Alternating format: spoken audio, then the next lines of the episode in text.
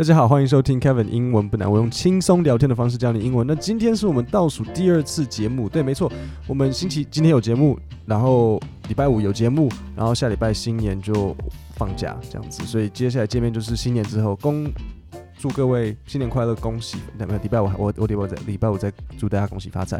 所以今天我们要讲的是关于新冠肺炎。那还好在台湾不是很严重，谢天谢地，我们还可以在外面跑来跑去吃东西，然后弄来弄去。可是美国人真的很严重。那呃，他们严重的原因，你知道，我也讲过很多次，并不是因为他们没有疫苗，美国多的是疫苗。你甚至是我之前有一个朋友，他经过在转机，在美国转机，然后机场人家就在打免费疫苗，他就说，哎，不然来一支吧。然后他们就真的让他打一支，他们是就很多疫苗。可是美国人有很多一部分他们不信任疫苗。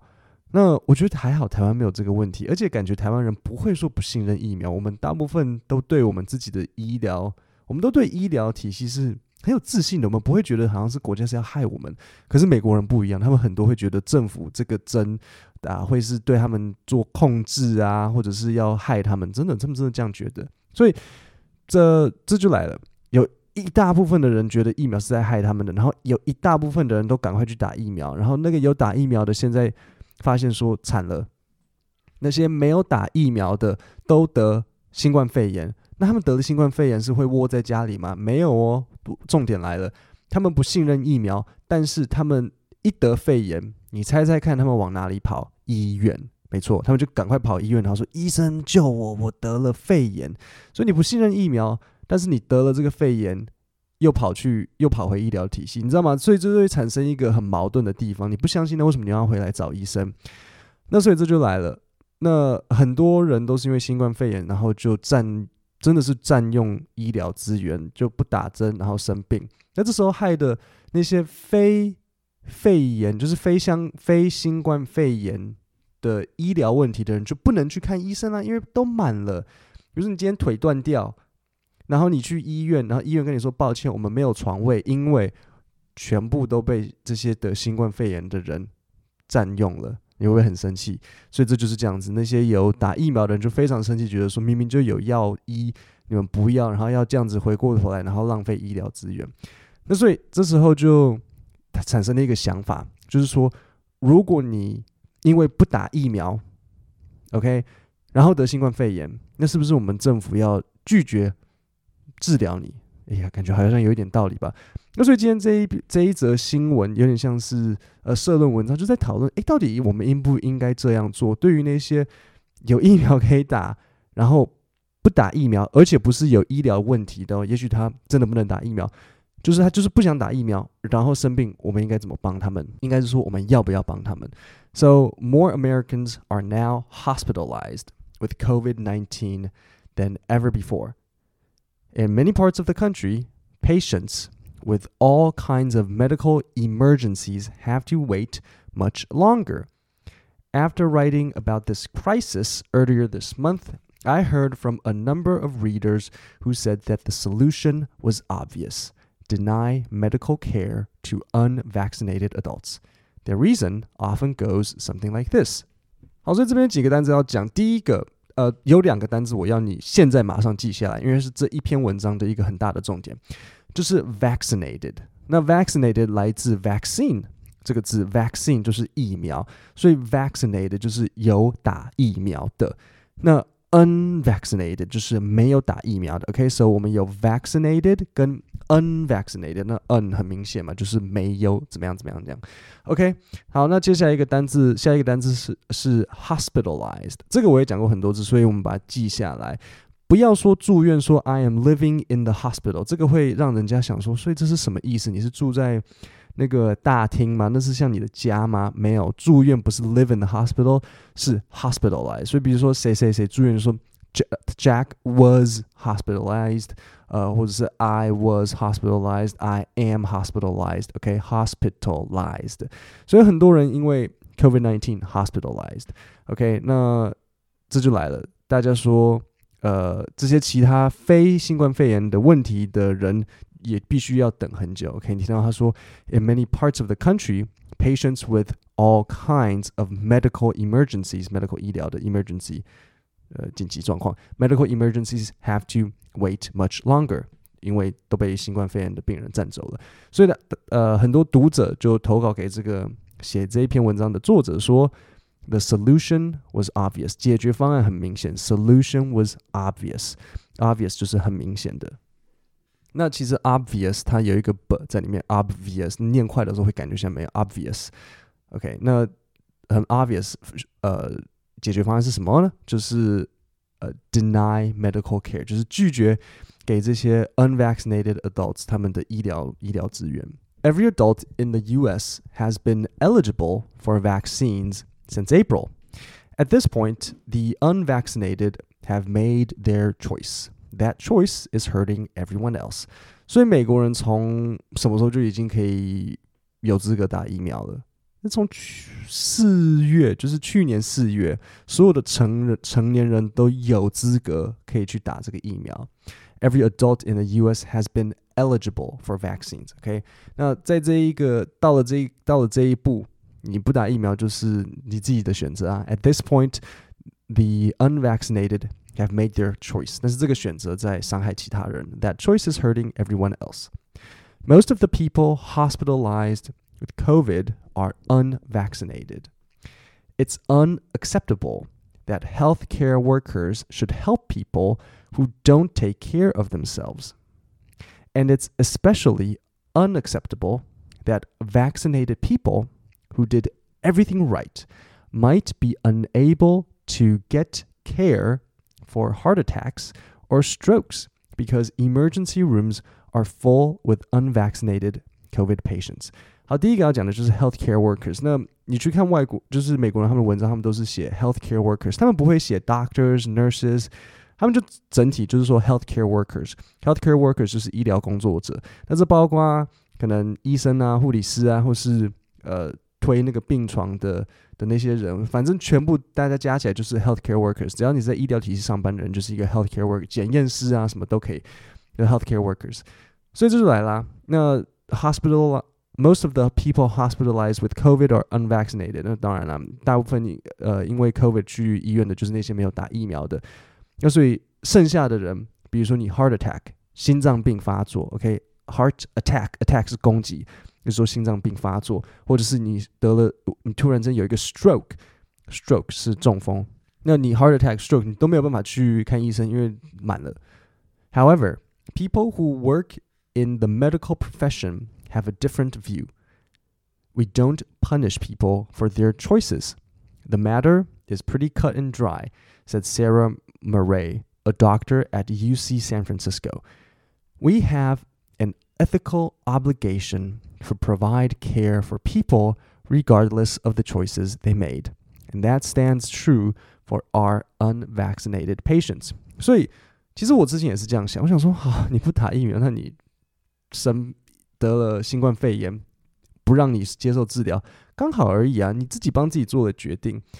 那只是呃，对很多这些 healthcare workers 呢，这时候就很多医生他们就讲说，呃，这件事情我们是不能够这样子这样子去讲的，因为你听到他说 people who work。In the medical profession have a different view，他们有一个不一样的观点。We don't punish people for their choices。那他后面会给一个我觉得哎算是说服我的几个理由，我待会会念给你听。但是我这边先讲一下我们在这一段听的听到的几个单字。第一个是 cut and dry。So cut and dry 就是切的那个 cut，cut and dry 就是这没有什么好讨论的，就是这是一个常规，我们我们就是不会这样做。这件事情没有呃模棱两可，它没有灰色地带。So it's pretty cut and dry。那他就说，We have a ethical obligation，我们有一个道德上的义务要帮助这些人，无论他们做了什么样子的选择，他只要生病，我们就是我们就是得帮助他。那最后我要讲的是 stands true。stands true 有一点难解释，因为 stand 大家的知道意思就是站着嘛，那 true 是真实的。字面上的意思，我觉得可以想象成是，呃，这个东西它就是真实的成立。字面上我会这样翻译，可是我有一个比较好的方式可以来解释。Stands true，你就把它想象成是 applies to。apply 的意思是套用。如果你的电脑你喜欢用，假设你是用英文版的，好了，那你会看到它写有一个叫 apply，a p p l y，它中文的翻译是套用。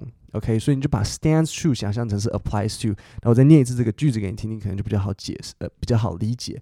那他就说，呃 ，We have an ethical obligation to provide care for people regardless of the choices they made。我们有一个道德义务要帮助这些人，不管他们做了什么样子的决定。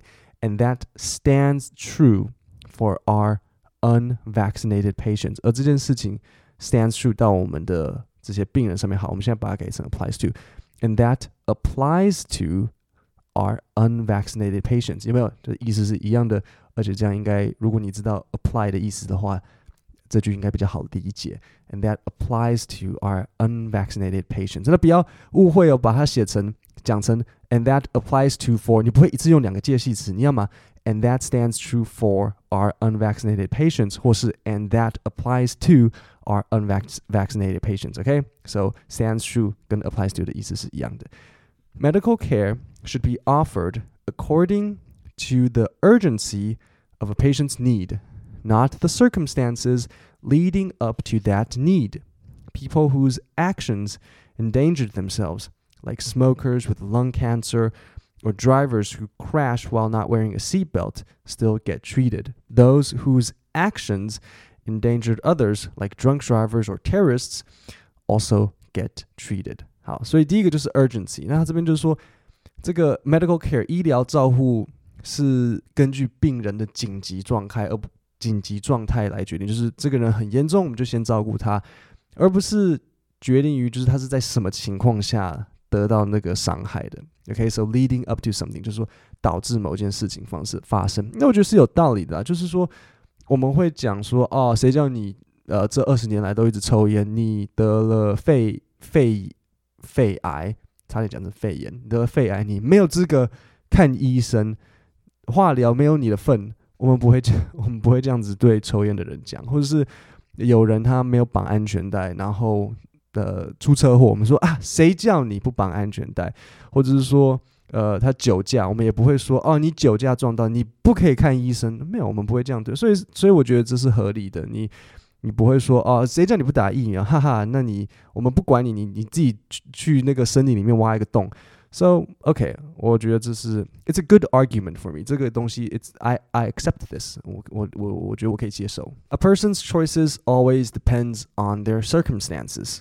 Even now, unvaccinated people are not all refusers。那这段我也觉得很有趣。他说，一个人的这些决定，很多时候会取决于他们的这些 circumstances。中文我会怎么讲？circumstances 可以说呃环境或是情况。 Even now, unvaccinated people are not all refusers。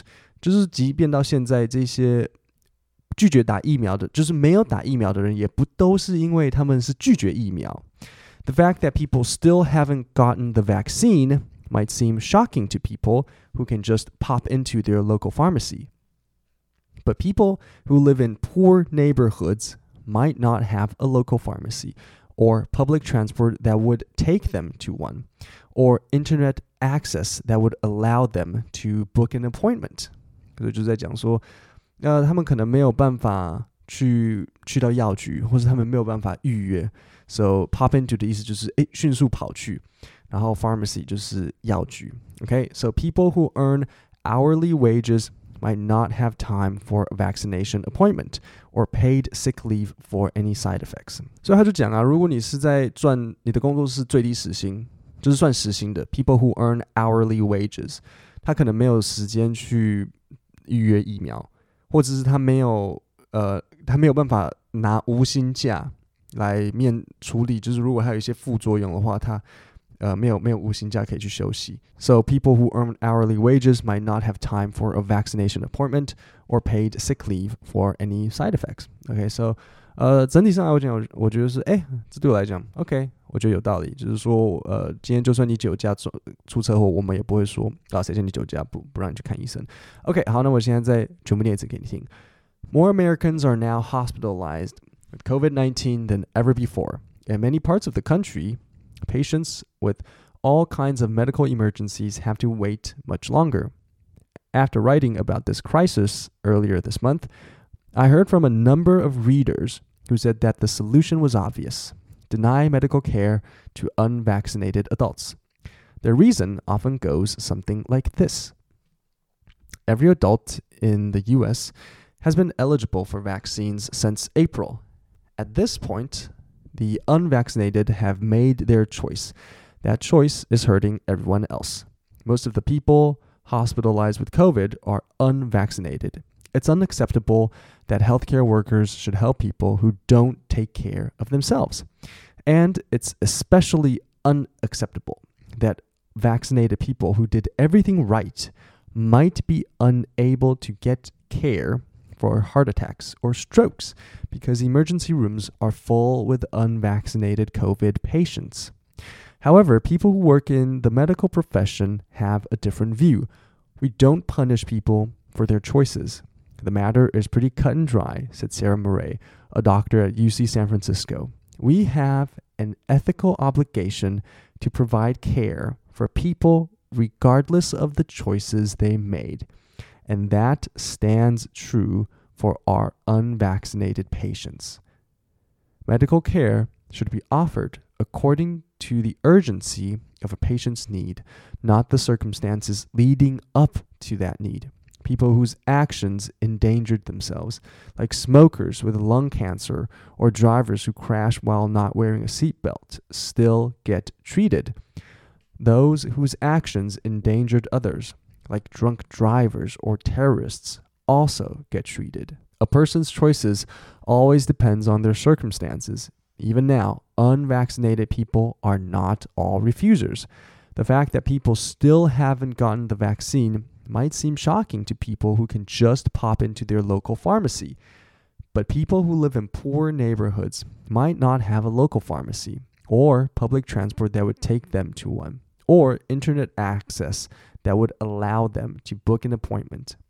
People who earn hourly wages might not have time for a vaccination appointment or paid sick leave for any side effects. 各位，我们今天就讲到这里。那每周我都会进出一份免费的 email 电子报，教你国际新闻以及一些大家在学英文的时候常常会遇到的学习瓶颈，然后帮你整理单字和句型。点 podcast 下面的链接，输入姓名和 email，我就会寄到你的信箱。各位，我们今天就到这里，我们星期五见，谢谢大家。